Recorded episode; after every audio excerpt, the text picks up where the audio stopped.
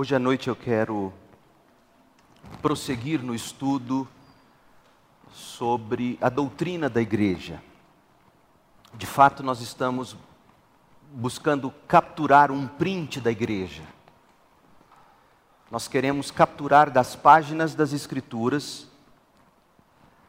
a imagem mais definida possível, em alta resolução, do que é uma igreja e de como deve ser uma igreja.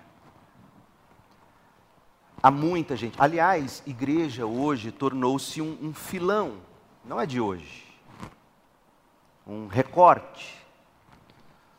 Todo mundo hoje acaba emburrando com alguma igreja, ou estando numa igreja, ou junto na liderança de uma igreja, e aí, de repente, essa pessoa discorda, briga, ela, ela rompe, ela sai e ela abre a sua própria igreja. Ela abre seu próprio negócio. E justificando isso, ela chama de, de uma nova visão de Deus para ele, para o que Deus quer que ele faça. E ele usa o nome de Jesus, e ele usa a Bíblia, e e a gente fica até sem, sem jeito de, de dizer, mas olha, quando a gente olha para a Bíblia, não é bem isso que se enxerga no que diz respeito a uma igreja. Então nós estamos em busca de uma imagem muito bem definida, bíblica, um print da igreja. O que é uma igreja segundo o Novo Testamento? Na primeira mensagem da série, nós falamos da necessidade do tema, nós mostramos que visões erradas, distorcidas de igreja têm feito pessoas sofrer, têm feito pessoas abandonar a igreja, têm feito pessoas se revoltar com a igreja, quando na verdade elas se revoltaram com algo que tinha nome de igreja, mas nunca foi igreja. Mas também nós temos caso de pessoas que se feriram dentro de igrejas verdadeiramente bíblicas. E por, por não se saber como usar as ferramentas bíblicas para tratar de pecado, para tratar de problemas, para tratar de crises, as pessoas ficaram feridas e também, de algum modo, com raiva da igreja. O caso dessa moça que faleceu ontem, no acidente aéreo, na sexta-feira Marília Mendonça. Pelo que vi, pelos recortes de, de mídia que ouvi, cresceu numa igreja Assembleia de Deus e o pai deixou a mãe e, e a filha, segundo ela disse em entrevista a Tata Werneck, ela precisou ajudar a mãe a ganhar dinheiro para sustentar a família. E ela então começou a cantar em bares.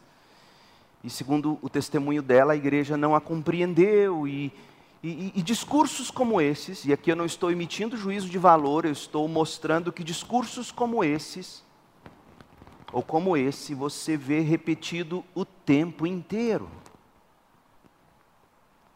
De algum modo a igreja fere, a pessoa se revolta e vai embora e nunca mais quer saber de igreja. Ou a igreja nem fere, mas a pessoa tinha uma ideia do que é a igreja e aí ela se revolta, vai embora e nunca mais volta. Ou a igreja assiste a tudo pacificamente, né, passivamente, não age biblicamente como tem que ser. E as pessoas ficam sofrendo.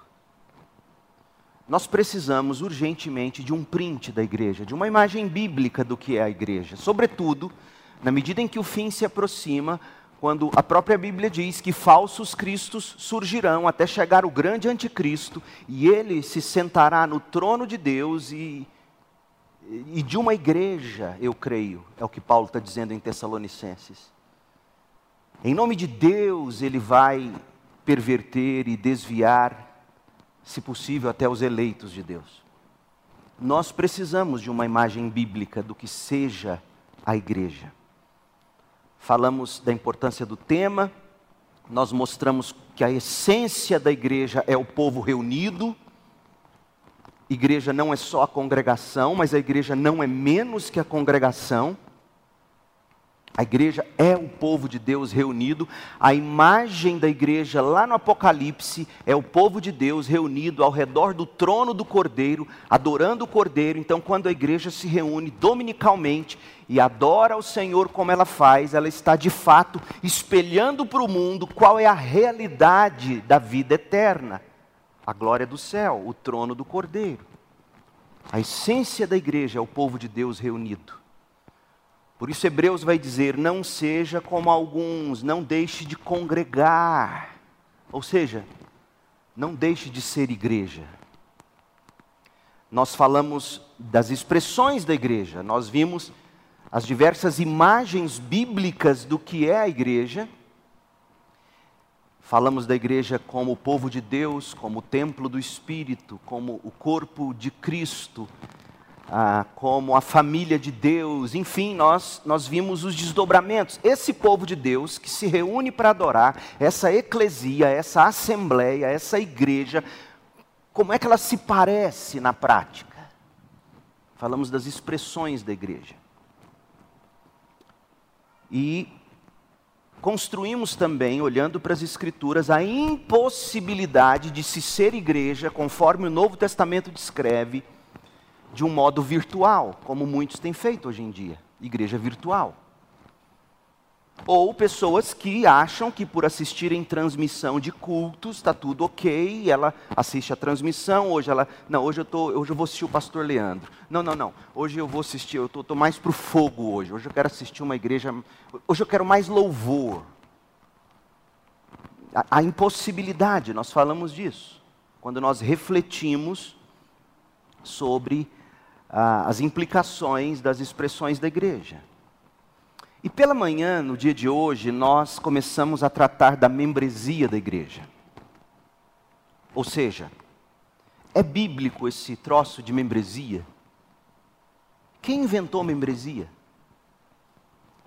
Membresia de igreja, hall de membros, isso, existe, pastor? Isso não tem na Bíblia isso.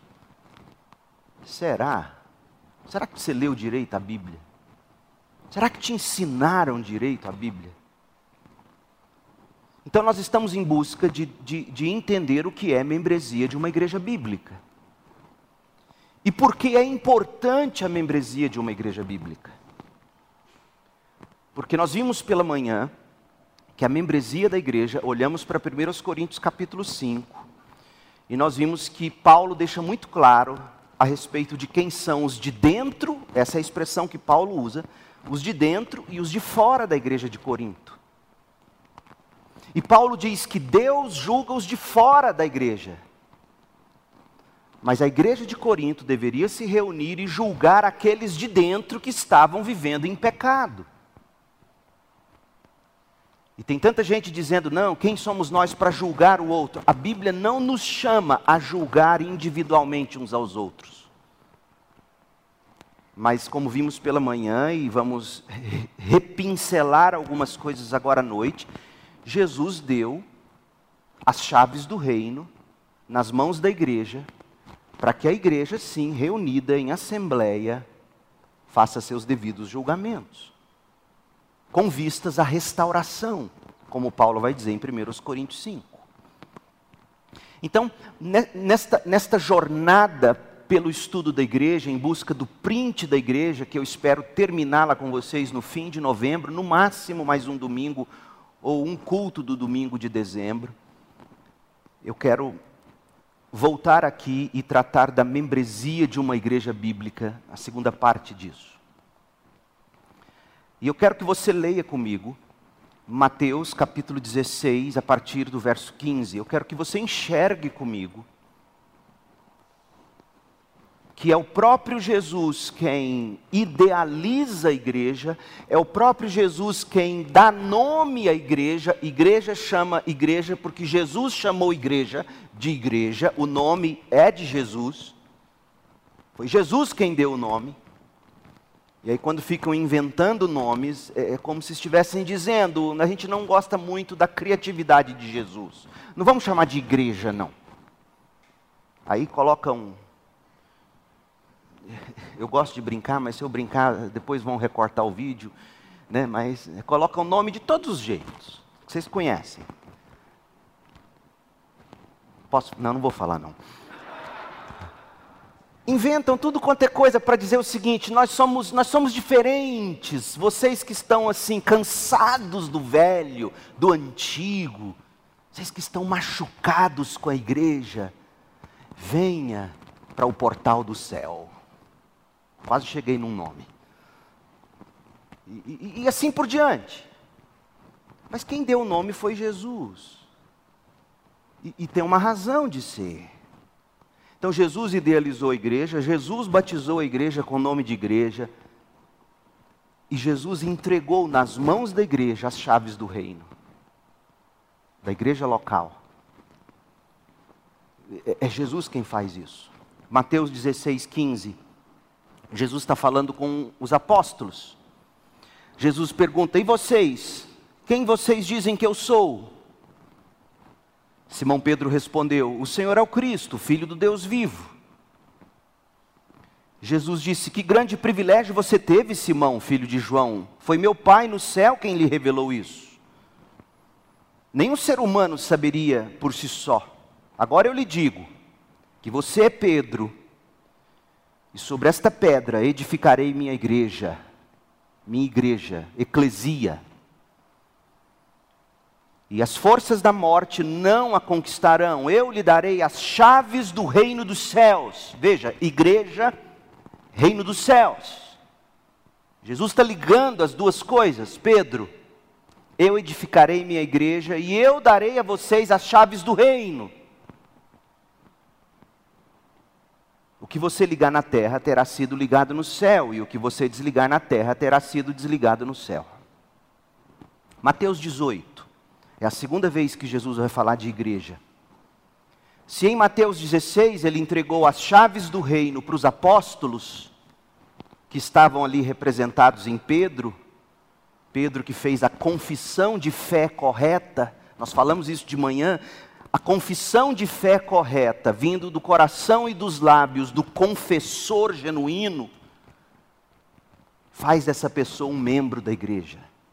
Por isso Jesus diz sobre esta pedra, sobre você e seu testemunho de fé, e de gente como você, eu edificarei minha igreja.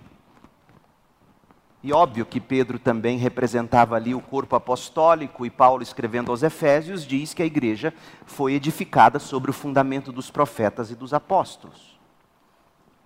Mas as chaves do reino foram entregues aqui para os apóstolos. E Jesus sabia que os apóstolos não são eternos, Jesus sabia que os apóstolos tinham seus dias contados, os apóstolos morreriam e a obra da igreja ou a obra de Cristo permaneceria. Então Jesus pega as chaves do reino agora e diz: Eu vou entregá-la ou entregá-las à igreja. Mateus 18, 17. É curioso porque pessoas que questionam às vezes a atitude da igreja em disciplinar seus membros, parece que não leram a Bíblia Sagrada.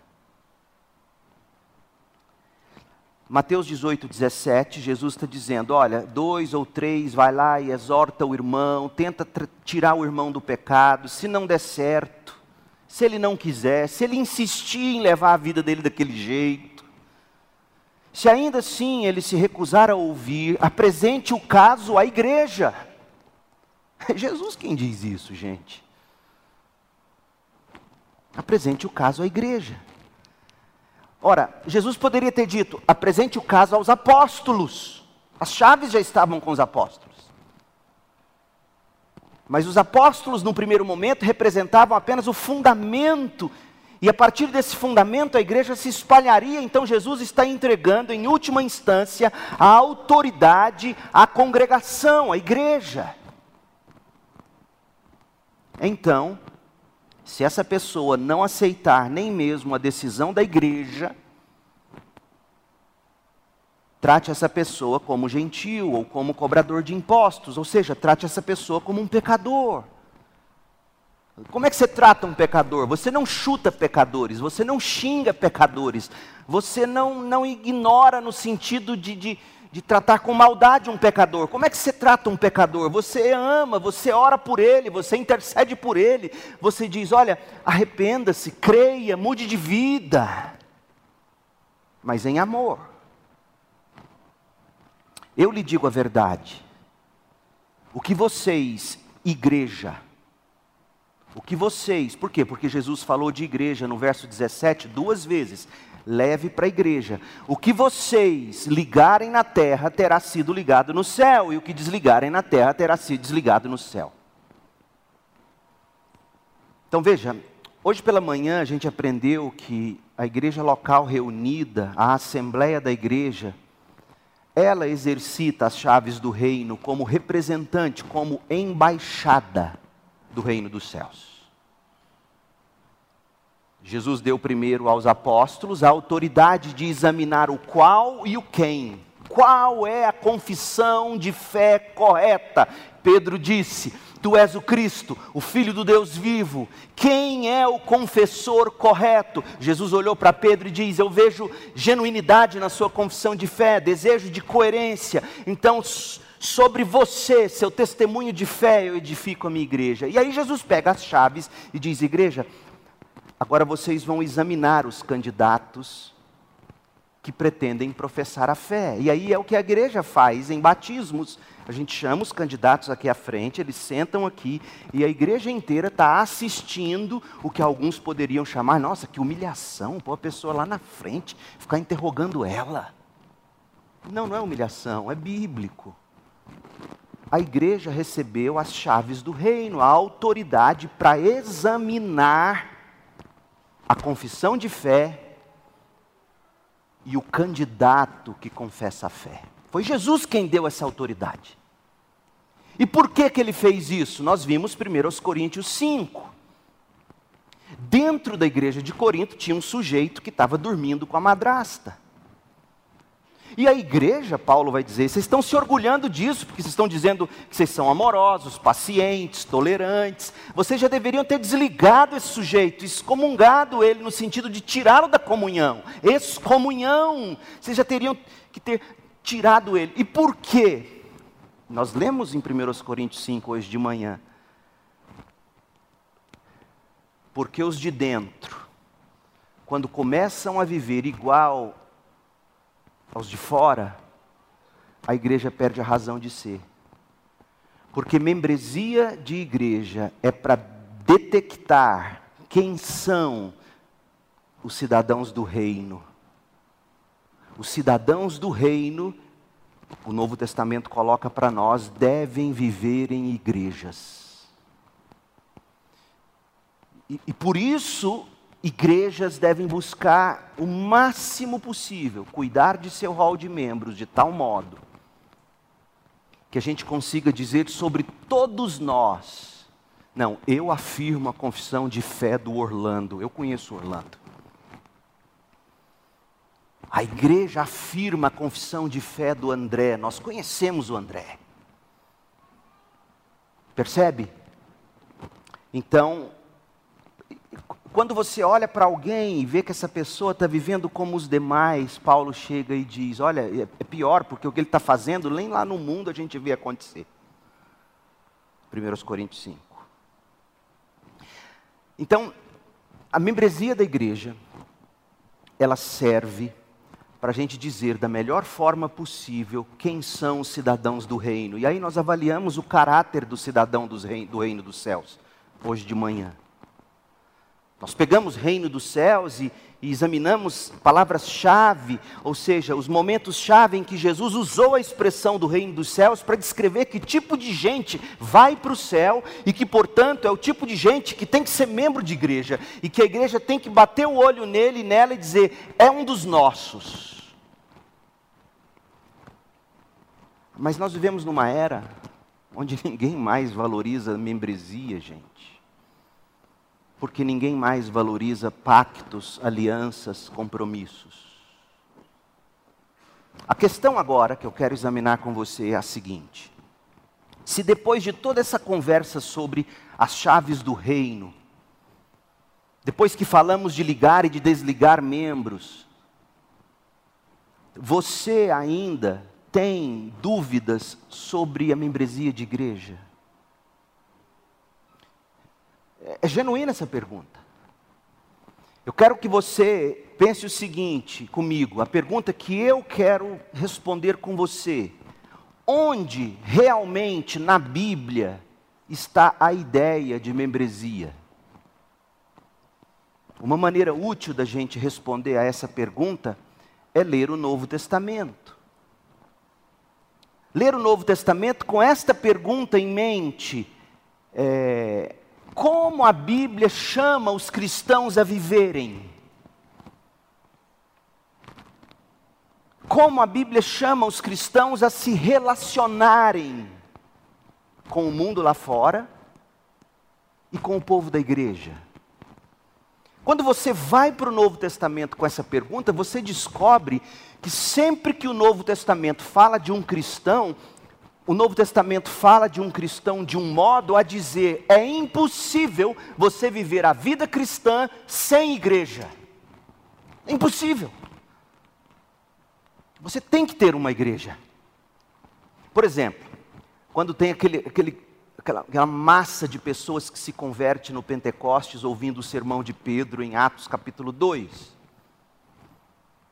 Imediatamente eles souberam, eles contaram, eles foram atrás, foram cerca de 3 mil pessoas. Por que, que eles sabiam que era 3 mil pessoas? Não tinha drone, não, gente. Mapeando, fazendo igual gado, quantas cabeças? Até 3 mil, só para ter uma noção. Não!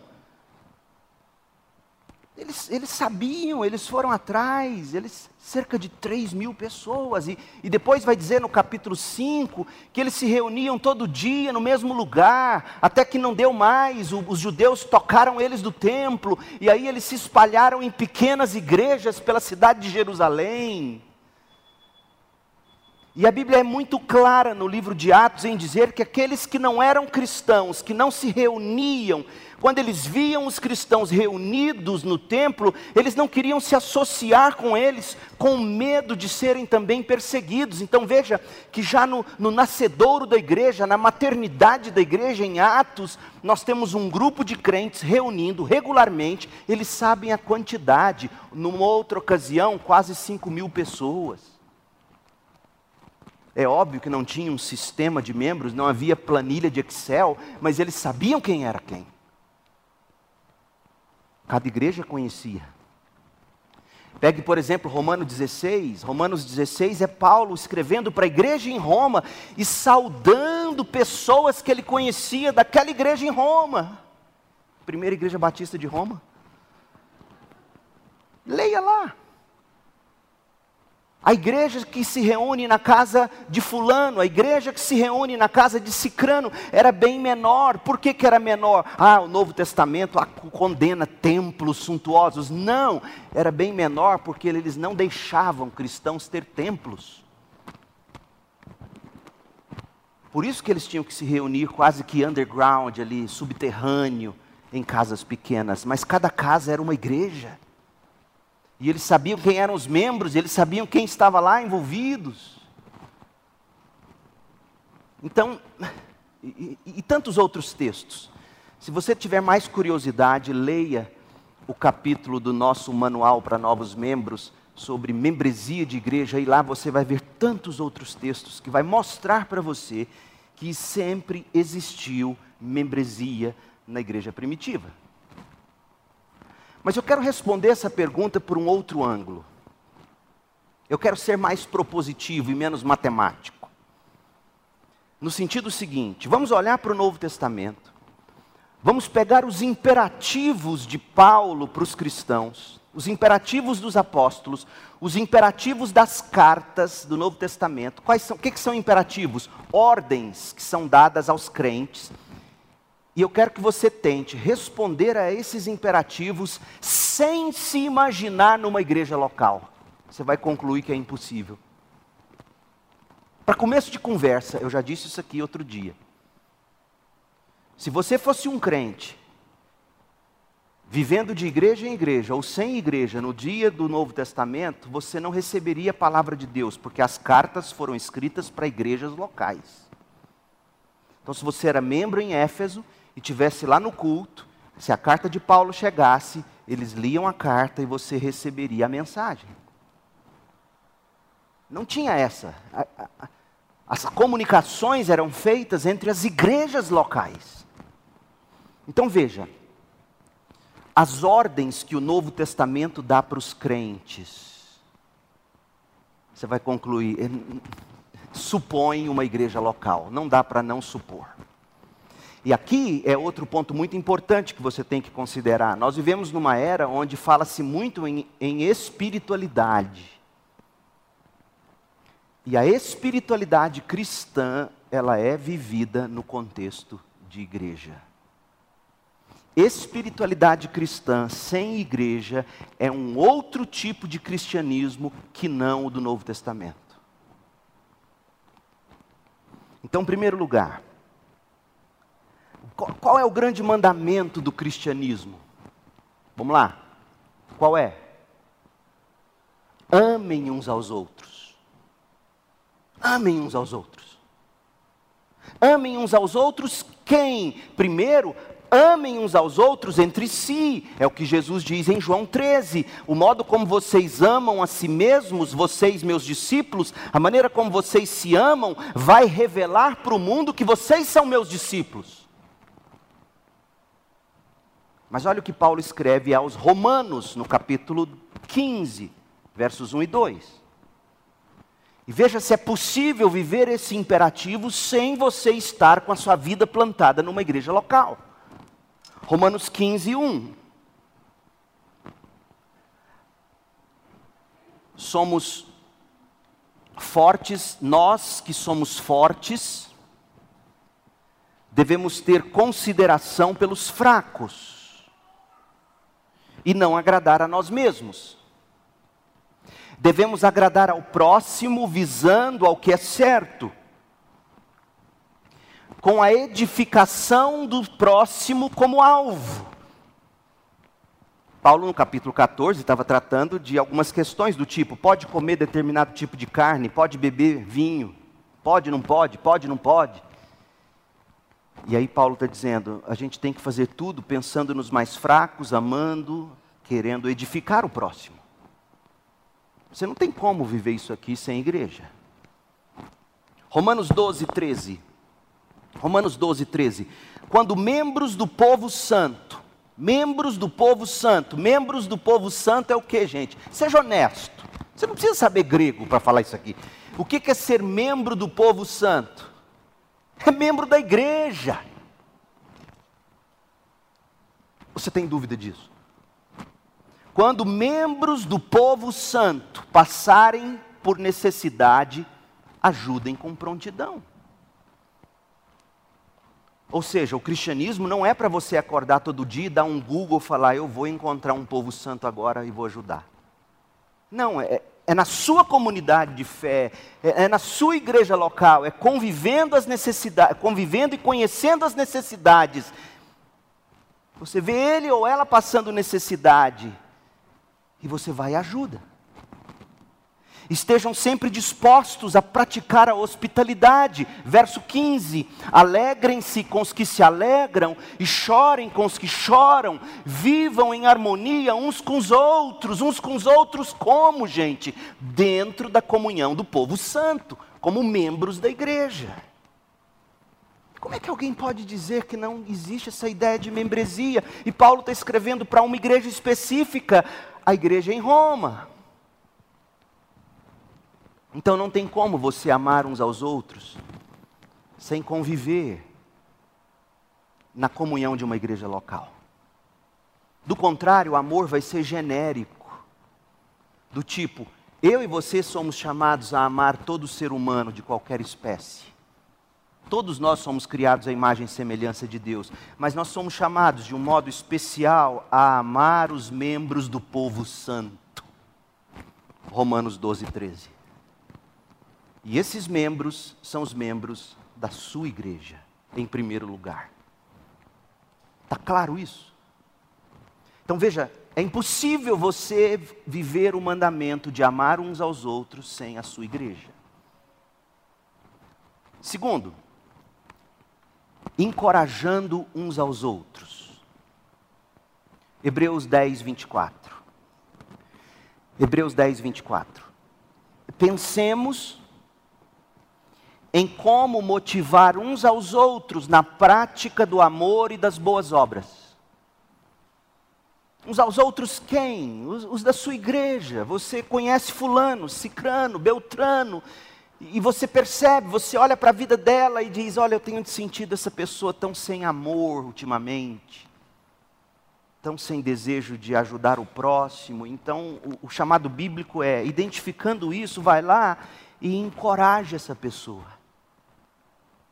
Não dá para viver esse mandamento de encorajar um ao outro se você não estiver na sua igreja se você não conhecer os membros da igreja, se você não gastar tempo com o povo da igreja, no domingo e fora do domingo. Como é que você vai encorajar uns aos outros vindo, assistindo o culto, indo embora, enfrentando a semana, ganhando seu dinheiro, glória a Deus, de vez em quando faz uma caridade. E como é que você vai conhecer quem está precisando da sua motivação, do seu incentivo? Como? se você não estiver na igreja. Então eu quero que você observe duas coisas. Em Hebreus 10, 24 a 25. As duas asas do mesmo avião. O diariamente e o dominicalmente. O diariamente é o verso 24.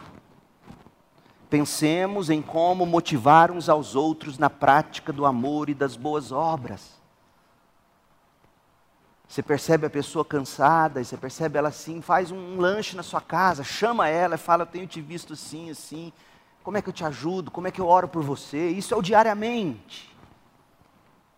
Mas o cristianismo não é feito só de diariamente, ele é feito de diariamente e de dominicalmente. O dominicalmente é o verso 25. E não deixemos de nos reunir. Meu Deus, se existe esse imperativo, não deixemos de nos reunir, é óbvio que pressupõe reunir na sua igreja. Não deixe de se reunir como fazem alguns, mas encorajemos-nos mutuamente, sobretudo agora que o dia está próximo. Veja, é impossível você cumprir o mandamento de encorajar um ao outro sem diariamente e sem dominicalmente. Ah, vocês são muito domingueiro. Somos mesmo. A espiritualidade do cristão gira em torno do seu domingo.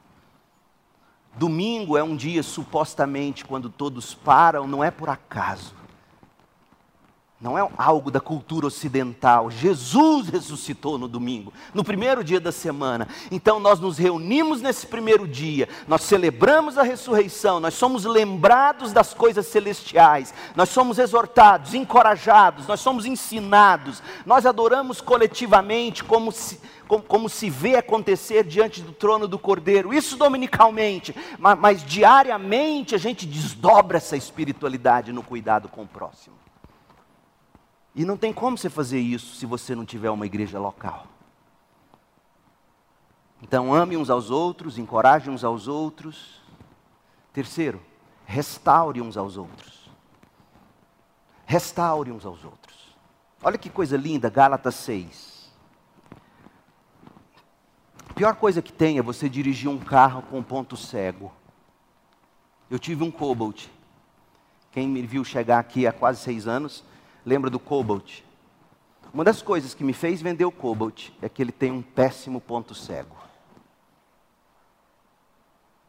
Você tem um negócio aqui, aquela canaleta do teto, você enxerga, você não vê o motoqueiro. É um negócio impressionante. E a gente, a gente é cheio de pontos cegos. E se nós não tivermos pessoas que nos alertem, a gente vai viver se chocando nos problemas dessa vida, até o ponto de sermos destruídos. Dia 1 fez 23 anos que eu sou pastor. As maiores desgraças com as quais eu venho lidando ao longo dessas duas décadas são daqueles que quiseram resolver seus problemas sozinhos. Ora varrendo para debaixo do tapete, ora entendendo que receberam de Deus agora a grande libertação, Satanás foi expulso, oh, Satanás, sai Satanás, e aí está tudo resolvido. Cris e eu, se a gente pudesse sentar uma hora e colocar na agenda os casos assim, dezenas, de pessoas que tentaram viver o cristianismo sozinhas, eu e Deus, eu e Deus. Eu não levo problema para os outros, eu não levo problema para pastor, eu e Deus. Sim, se você já chegar com a sua vida arrebentada, sua conta estourada, precisando de dinheiro emprestado, não me procure, porque eu não vou ter como te ajudar. Não vou ter dinheiro para te arrumar. Mas se a coisa começou a degringolar, passou da hora de você chamar alguém e dizer: socorro. Mas nós somos orgulhosos, você concorda? A gente tem dificuldade em se abrir para os outros. Eu sou assim também. Converse com, minha, com, com, meus filhos, com a minha mulher. Não é todo dia que eu acordo, pronto, quero conversar com vocês. Vamos ler a Bíblia juntos em família. Não é assim que eu acordo. Ainda mais tomando meus dois remedinhos à noite. Toda noite, um donarenzinho de 50, uma sertralina de 100, até, até pegar no sono. É, é, difícil. Tem, tem dia que eu acordo de manhã. Hum, eu sou humano. Então, eu sei o que é, às vezes, falar: não, não, não, não entra aqui, não mexe aqui comigo. Isso aqui é eu e Deus. Como nós somos cheios de eu e Deus. E esse eu e Deus mata e mata, mata todo dia. E a gente não acorda. Mas aí entra a igreja. Porque a igreja, Gálatas 6, é Paulo dizendo: tá, o irmão não te procurou, mas você sabe que ele despencou e está quebrado. Vai lá e ajuda. Olha o que diz o texto, Gálatas 6. Irmãos, se alguém for vencido por algum pecado. Ele não está dizendo aqui, olha, se alguém confessar para você que o pecado está vencendo ou venceu ele. Não, você vai olhar e falar assim: pronto, já despencou do décimo andar. É só o caco no chão. Se alguém for vencido por algum pecado, vocês que são guiados pelo Espírito devem ajudar. Espera aí, aí, uma pausa. Ah, pastor, mas tem que ser guiado pelo Espírito. Deixa eu dizer um segredo do Paulo. Paulo, para Paulo, quem não é guiado por, pelo Espírito não é crente. Na teologia paulina, ser guiado por, pelo Espírito é não ser guiado pela carne. E ser guiado pela carne é não ser crente para Paulo. Você pode ler Gálatas do começo ao fim, você pode ler Romanos 8, e você vai descobrir isso. Crente carnal, 1 Coríntios 3, crente carnal foi o modo educado que Paulo usou para dizer: Eu tive que tratar vocês como a carnais, para não dizer, eu tive que tratar vocês como se fossem pagãos. Era Paulo dizendo: Eu tive que tratar vocês como se vocês não fossem crentes. Não existe crente carnal, existe crente e existe não crente. Porque o crente carnal é a nova categoria para o católico não praticante. O católico romano está cheio de católico não praticante. Igrejas tradicionais, batistas, evangélicas, está cheio de crente carnal desviado, mas um dia volta, se Deus quiser. Isso não é do Novo Testamento.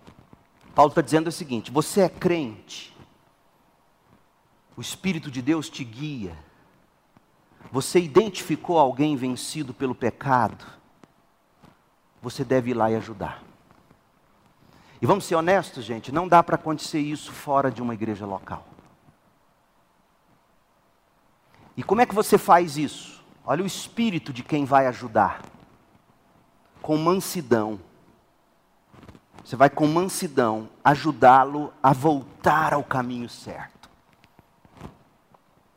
E cada um cuide para não ser tentado, inclusive você que está indo ajudar. Cada um cuide para não ser tentado. Ajudem a levar os fardos uns dos outros e obedeçam desse modo à lei de Cristo. Se vocês se consideram importantes demais para ajudar os outros, estão apenas enganando a si mesmos.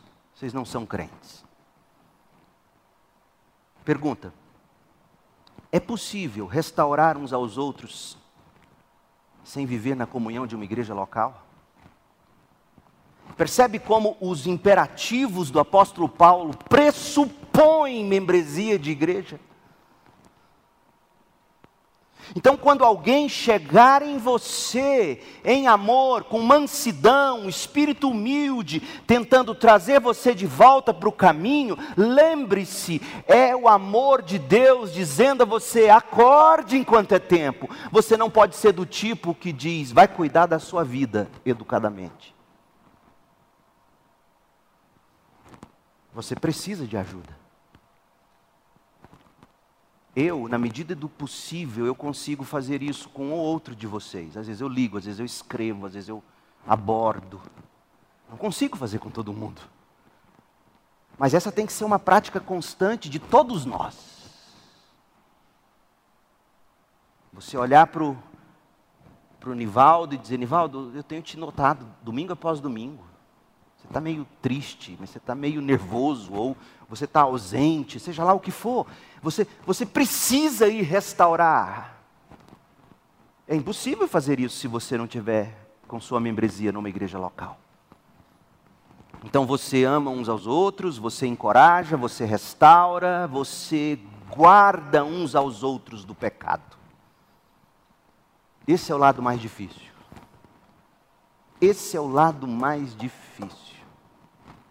Como eu já levei ferroada de marimbondo tentando ajudar nesse sentido. Mateus 18, é Jesus quem está dizendo. Fulano pecou, você vai lá e exorta, e ajuda, e mostra. Ele não te ouviu, você chama duas ou três testemunhas com você, e vai lá, isso é que ele vai dizer para você, para que você está expondo a minha vida para os outros? Mas é Jesus que está dizendo que a gente tem que guardar uns aos outros do pecado. O pecado é sério, ele não brinca. Disse Jesus sobre o inimigo de nossas almas, ele veio para roubar, matar e destruir. Esse é o objetivo dele. E ele não sossega enquanto não te vê no chão, com as botas dele no seu pescoço, dizendo: Você é meu. E a gente precisa uns dos outros. A gente precisa da igreja que, em Coríntios capítulo 5, que de repente vai ter que dizer: você está fora da comunhão, acorde, na esperança de ser restaurado. Tá bom, Siri, Deus te abençoe. Você precisa disso.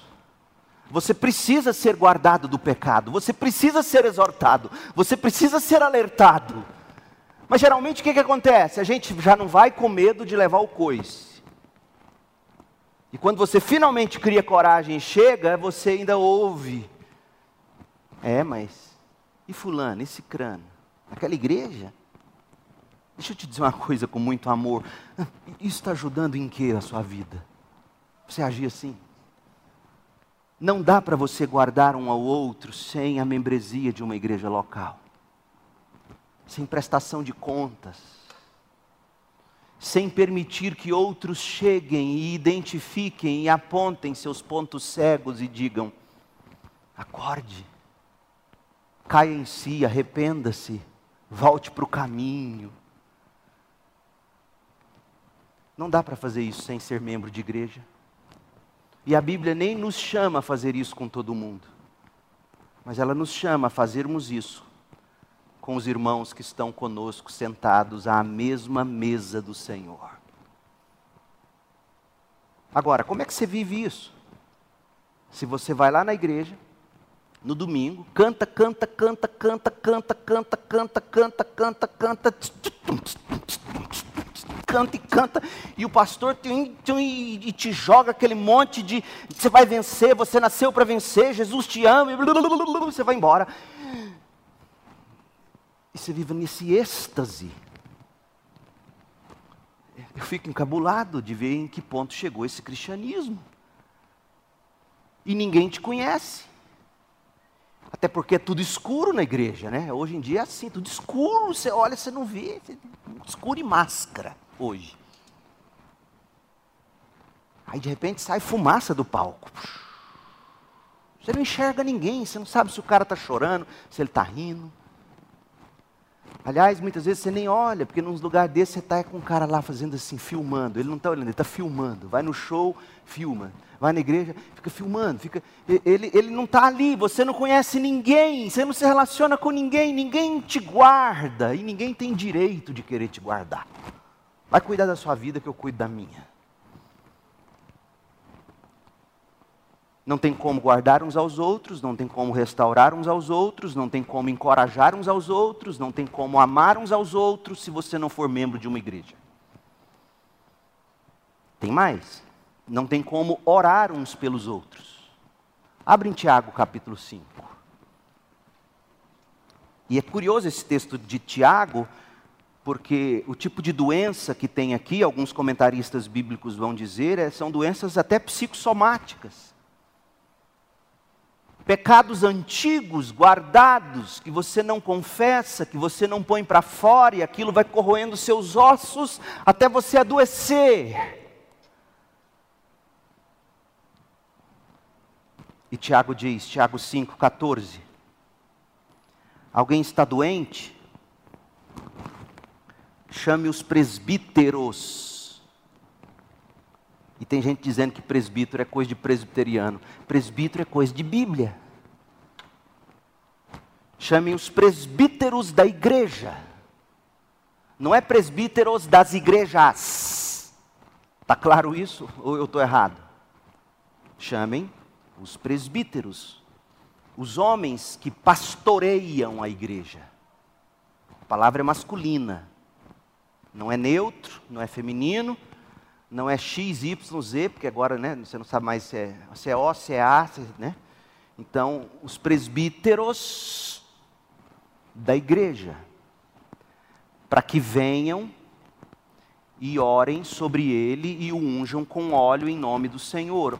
Há longos debates sobre isso. Óleo, ao meu ver, aqui é medicinal. O óleo foi usado lá na parábola do bom samaritano, quando lá o cara vai, cuida do outro que estava todo estourado no chão, ele pegou ele, levou ele para um hotel, passou óleo nas feridas dele. Então era, era medicinal. É como se, aportuguesando, né, contemporizando, a nova versão Peixoto, NVP, seria o seguinte: chame os presbíteros da igreja para que venham e tragam remédio. Em nome do Senhor. Essa oração de fé curará o enfermo e o Senhor o restabelecerá. E veja como é que, que liga a cura e o restabelecimento à confissão do pecado. E se cometeu algum pecado, será perdoado. Por isso que alguns vão dizer: o que está acontecendo aqui é alguém que, que é tão doente, tão doente espiritualmente, emocionalmente, é, é tão assim, arrebentado, que chega num ponto que os pastores têm que ir lá, essa pessoa tem que abrir o coração, o furunco tem que ser exprimido, o carnegão tem que sair para ser curado. Oh, meu povo, e como isso aqui é difícil. E é interessante porque isso não é serviço para diáconos, é serviço para presbíteros. Como eu sonho um dia em termos aqui nessa igreja batista, governada pela congregação, mas liderada por presbíteros piedosos. Homens que do lado dos pastores vão pastorear gente com a alma doente. Isso é ser igreja. E aí você está dizendo, você chama os pastores, quais pastores você vai chamar? Da igreja, da sua igreja. Então é impossível receber esse tipo de oração, ganhar esse tipo de remédio da ação social, se você não é membro da igreja. Essa oração da fé curará o enfermo e o restabelecerá, e se cometeu algum pecado, será perdoado. Portanto, aí vem, confessem os pecados uns aos outros. De novo, para reforçar a ideia que eu comentei no início sobre esse texto, existem pecados que, quando não são confessados, ficam alojados, alojados até adoecer e matar. Se você tem dúvida de que mata, você precisa ler 1 Coríntios 11. quando Paulo fala de muitos da igreja de Corinto que tomavam a ceia de modo indevido e já estavam dormindo, já tinham morrido. Morreram de tanto pecar. Está lá em 1 Coríntios 11. Por isso que eu não sou do tipo paranoico que fica vigiando. Pastor, então, não... e a ceia? Não, não, a gente trata como tem que tratar. Fulano quer ficar brincando de tomar ceia. Não é com a igreja que ele está lidando, é com, com Deus dele. Então confessem seus pecados uns aos outros, orem uns pelos outros para vocês serem curados. Há corpos que só serão sarados quando corações forem tratados pela palavra no poder do Espírito. Você pode fazer o que quiser. Você vai tomar receita azul, atrás de receita azul, atrás de receita azul, atrás de receita azul, vai mudar de psiquiatra, vai consultar com três ao mesmo tempo, assim era a mãe, a minha mãe. E você não vai resolver. Porque tem coisas. E, e, veja você, eu não sou contra médico e psiquiatra. Vocês me ouviram dizer, eu tomo dois bichinhos todo dia. Não estou pregando contra a medicina. O que eu estou dizendo é que há coisas que você precisa confessar, tratar, e só é possível se você tiver uma igreja para chamar de sua e presbíteros para chamar de seus pastores e dizer: vem cá, eu preciso de tratamento. E tem gente que ainda diz que esse negócio de igreja local é invenção de homens. Oh, meu Deus, você ou não leu a Bíblia, ou te ensinaram errado, ou você não quer ver. Outra coisa, assistir às necessidades uns dos outros. Olha que interessante, nós estamos chegando o mais perto possível de membresia agora, do jeito como a gente concebe. 1 Timóteo 5. Paulo está orientando o jovem pastor da igreja de Éfeso. As viúvas da igreja estavam tendo dificuldades, e ser viúva naquela cultura era dificílimo, não tinha INSS. Certo, viúvas?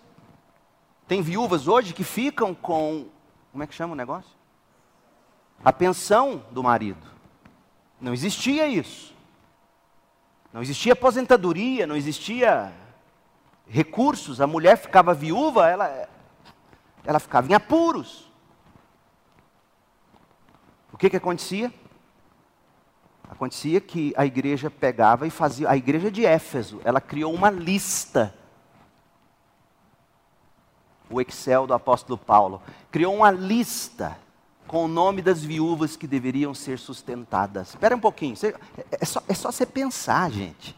É óbvio que essa lista não era a lista da cidade, era a lista da igreja que Timóteo pastoreava, a igreja de Éfeso. Se eles tinham uma lista de viúvas, eles não sabiam quem eram os membros daquela igreja? Só um tolo não consegue enxergar isso ou quem não quer ver. Olha o que diz, 1 Timóteo 5, versículo 9: a viúva incluída na lista para receber sustento. E aí vem uma palavra, verso 11, olha a prudência, verso 11: as viúvas mais jovens não devem fazer parte dessa lista. Por quê? Porque elas se casariam logo. Pressupunha-se isso. E, e, e, a Bíblia, ela, ela, é tão assim matemática quando precisa ser, porque muita gente hoje falaria, não é espiritual. Você está dizendo que Paulo então não era espiritual, Paulo criou critérios. Aquelas mais idosas, aquelas mais velhas que de fato não têm a menor chance de contrair um novo matrimônio e tudo mais, a igreja vai cuidar delas. Essas vão ficar na lista. As mais jovens não precisam entrar na lista. Você encontra prudência, você encontra lista, você encontra um exemplo claro de membresia de igreja. Tinha lista no Novo Testamento. Então você não tem como assistir às necessidades uns dos outros sem você saber quem é quem. A última coisa que eu quero destacar submeta-se aos líderes estabelecidos pela igreja. Atos capítulo 20, verso 28. Paulo, Paulo está tratando com os presbíteros de Éfeso agora. Os presbíteros de Éfeso. E Paulo está se despedindo deles. E Paulo vira para eles e diz no capítulo 20, verso 28, portanto, presbíteros barra pastores barra bispos, cuidem de si mesmos e do rebanho sobre o qual o Espírito os colocou como bispos, a fim de pastorearem sua igreja, comprada com seu próprio sangue. Primeiro, existia uma igreja específica, igreja em Éfeso, que o Espírito de Deus havia levantado presbíteros, que fariam duas coisas: bispos, pastores. Olha aqui para mim, olha minha mão, olha esse triângulo. Presbíteros, que Deus, pastores, que Deus levantou, presbíteros, para a igreja em Éfeso. Esses presbíteros, eles fariam o quê? Eles cuidariam, eles seriam bispos e pastores. Por que bispos? É a função de supervisionar o rebanho. Supervisiona o rebanho. Supervisiona o coração do rebanho. Supervisiona, é, essa é a função do bispo.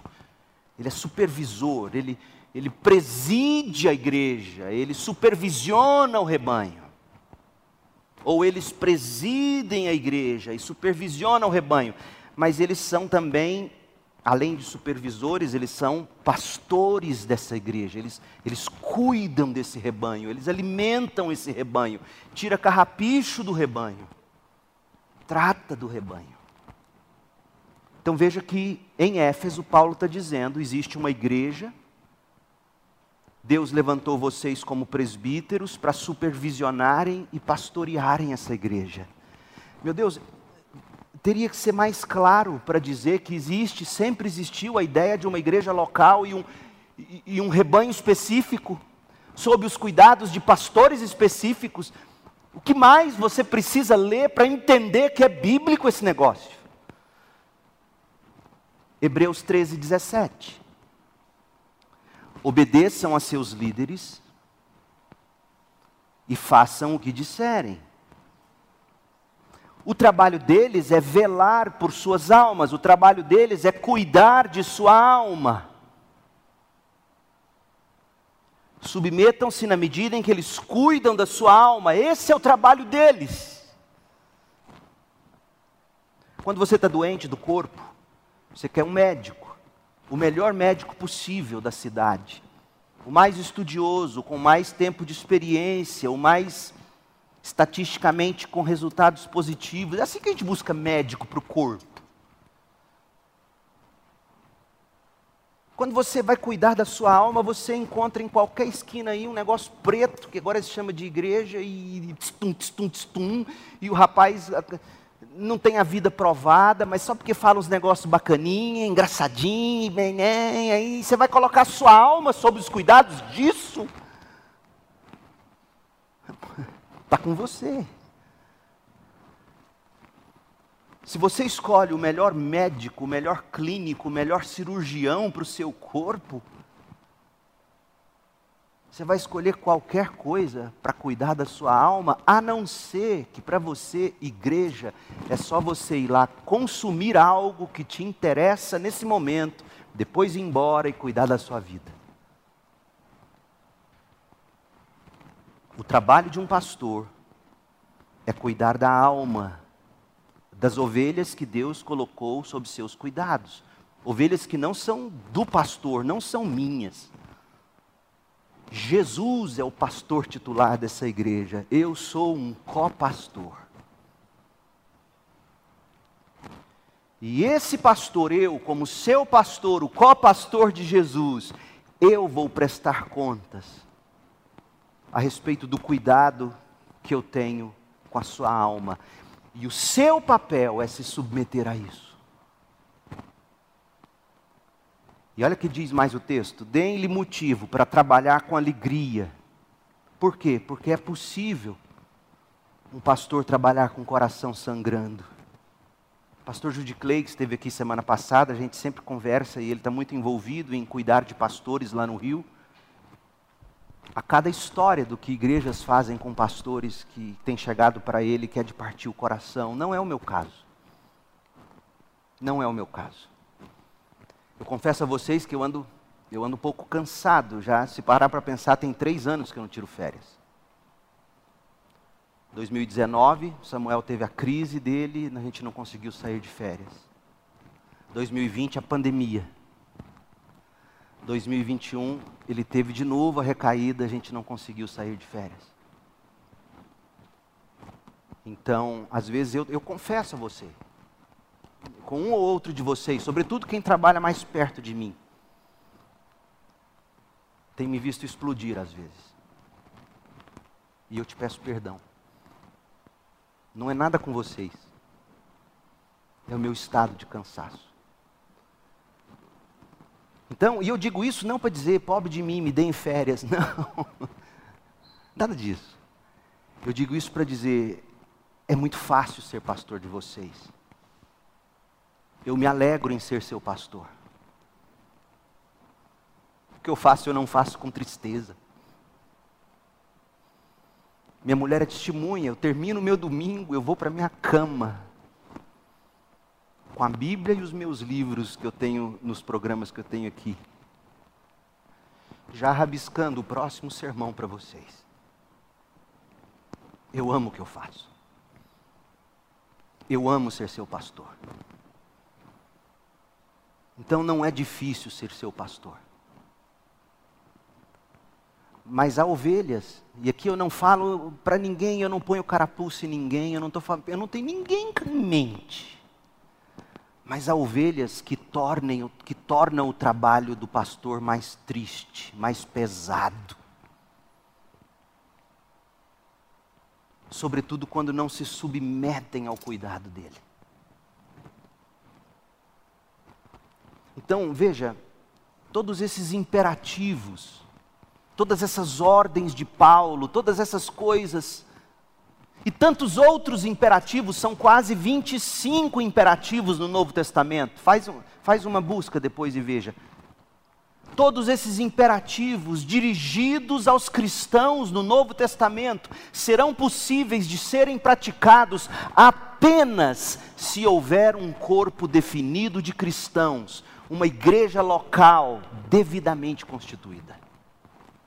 Não dá para você cumprir esses mandamentos sem uma igreja. Ou seja, uma igreja local, com seus pastores, com seus presbíteros devidamente consagrados, uma membresia visivelmente demarcada, uma membresia onde há os de dentro e onde há os de fora os que são membros da igreja e os que não são membros. É nesse contexto que significa ser membro e assumir compromissos autoconscientes uns com os outros compromisso de prestarmos contas uns aos outros, compromisso de amarmos uns aos outros, compromissos de guardarmos uns aos outros do pecado, compromisso de encorajarmos uns aos outros, compromisso de orarmos uns pelos outros, de restaurarmos uns aos outros, de, de sustentarmos uns aos outros. Esse é o nosso compromisso. E, e, se esse tipo de, de vida que eu estou pintando para você, e aqui eu falo especificamente com quem não é crente, ou quem se diz crente ainda não tem igreja, se esse tipo de compromisso não te encanta a ponto de fazer, de dizer, eu quero ser parte dessa igreja aqui, vocês estão tentando ser isso, deixa eu te dizer, estamos, não somos ainda, mas é isso que a gente quer ser. E é esse tipo de igreja que você precisa para você. E eu encerro dizendo o seguinte: duas coisas. Primeira, membresia de igreja importa. E eu digo para você que sim, e por dois motivos, que vimos hoje cedo e agora à noite. Por que, que membresia de igreja importa? Primeiro, é por meio da membresia que se torna visível ao mundo quais são os cidadãos do reino dos céus, quem são os de dentro e quem não está dentro.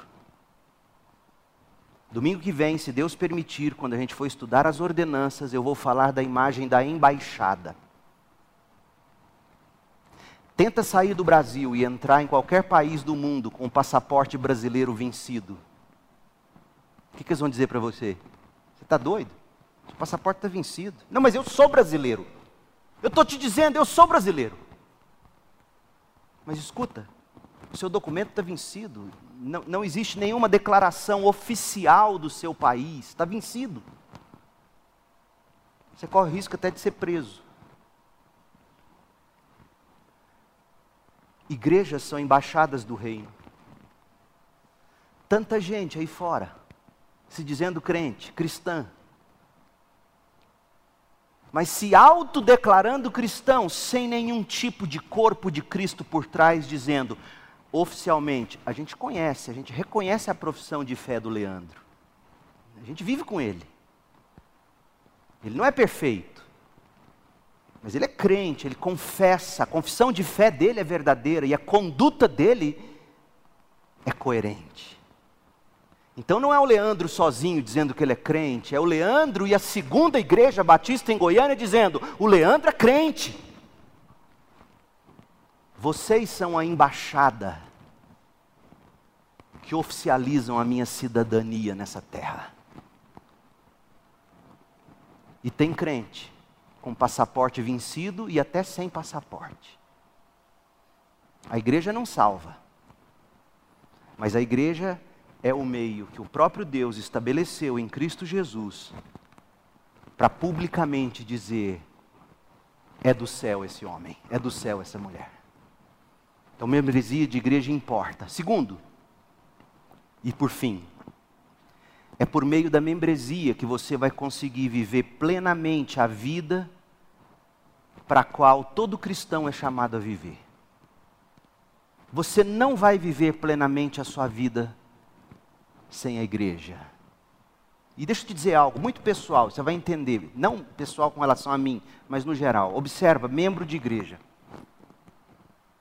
Você pode observar e me diga se eu estou errado. Membro de igreja que geralmente tem problema na igreja é péssimo em família. É péssimo. Porque é na igreja assistidos pela igreja, pelo corpo, que a gente aprende a ser crente, a ser gente, e aí eu me torno um melhor pai, um melhor filho, uma melhor mãe.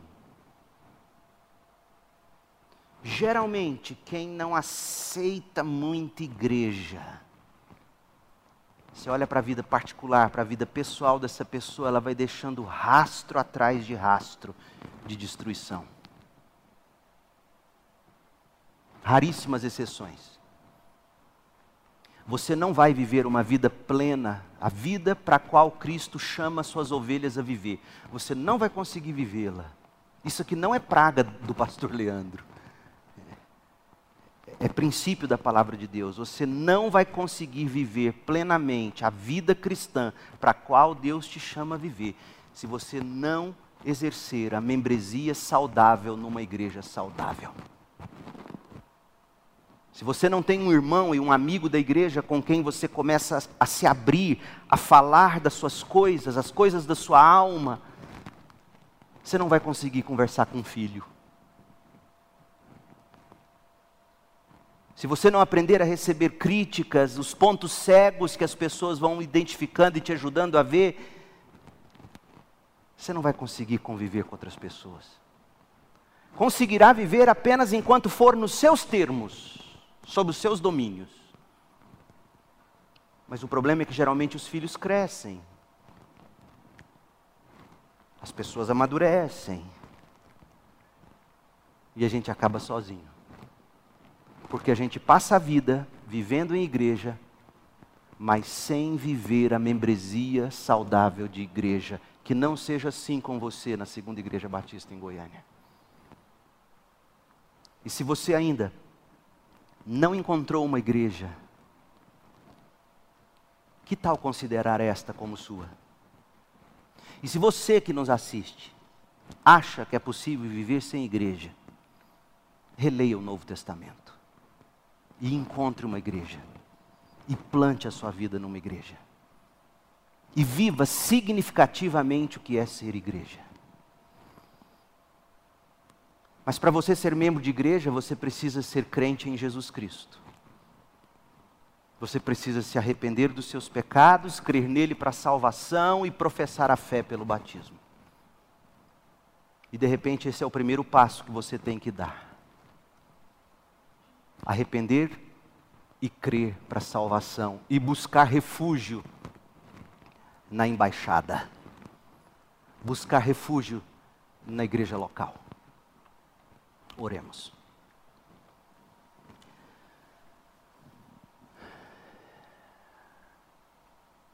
Ó oh Deus, em nome de Jesus, Pai. Como é linda a tua palavra no que diz respeito à igreja.